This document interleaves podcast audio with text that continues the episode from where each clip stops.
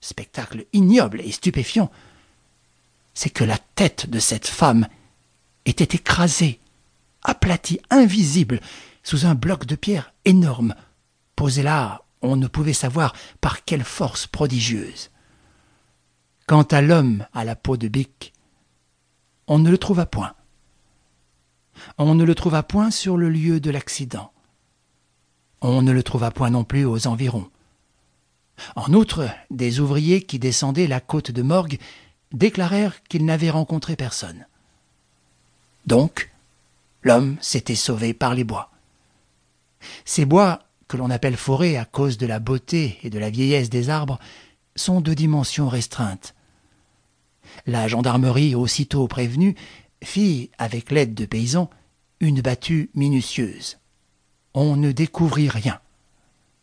De même, les magistrats instructeurs ne tirèrent de l'enquête approfondie qu'ils poursuivirent pendant plusieurs jours aucun indice susceptible de leur donner la moindre lumière sur ce drame inexplicable.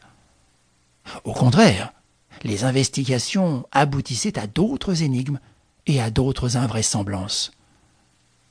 Ainsi, on constata que le bloc de pierre provenait d'un éboulement distant d'au moins quarante mètres.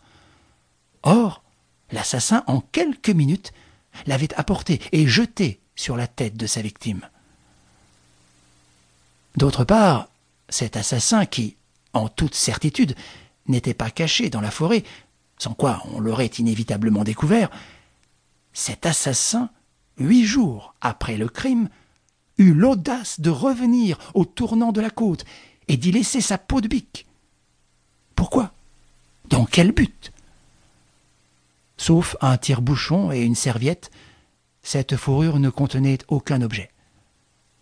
Alors, on s'adressa au fabricant de l'automobile, qui reconnut cette limousine pour l'avoir vendue trois ans auparavant à un Russe, lequel Russe affirma le fabricant l'avait vendue aussitôt. À qui? Elle ne portait pas de numéro matricule. De même, il fut impossible d'identifier le cadavre de la morte. Ses vêtements, son linge n'offraient aucune marque.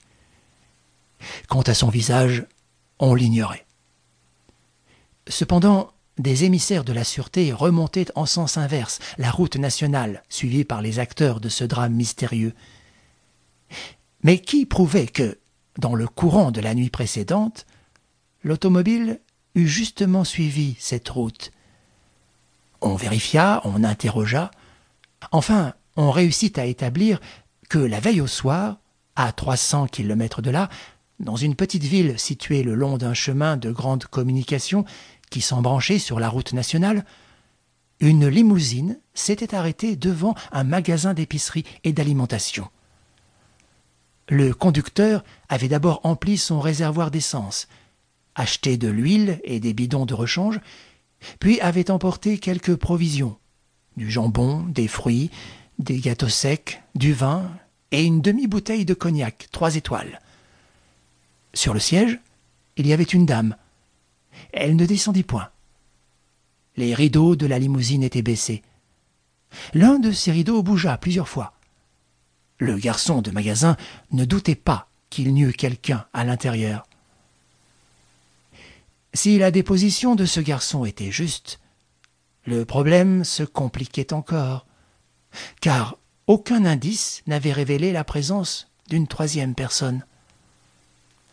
En attendant, Puisque les voyageurs s'étaient munis de provisions, il restait à établir ce qu'ils en avaient fait, et ce qu'étaient devenus les débris de ces provisions. Les agents revinrent sur leurs pas. Ce n'est qu'à la bifurcation des deux routes, c'est-à-dire à dix-huit kilomètres de Saint-Nicolas, qu'un berger, questionné par eux, leur signala une prairie voisine que cachait un rideau d'arbustes et où il avait vu une bouteille vide et différentes choses. Au premier examen, les agents furent convaincus. L'automobile avait stationné là, et les inconnus, probablement après une nuit de repos dans leur automobile, s'étaient restaurés et avaient repris leur voyage au cours de la matinée. Comme preuve irrécusable, on retrouva la demi-bouteille de cognac trois étoiles vendue par les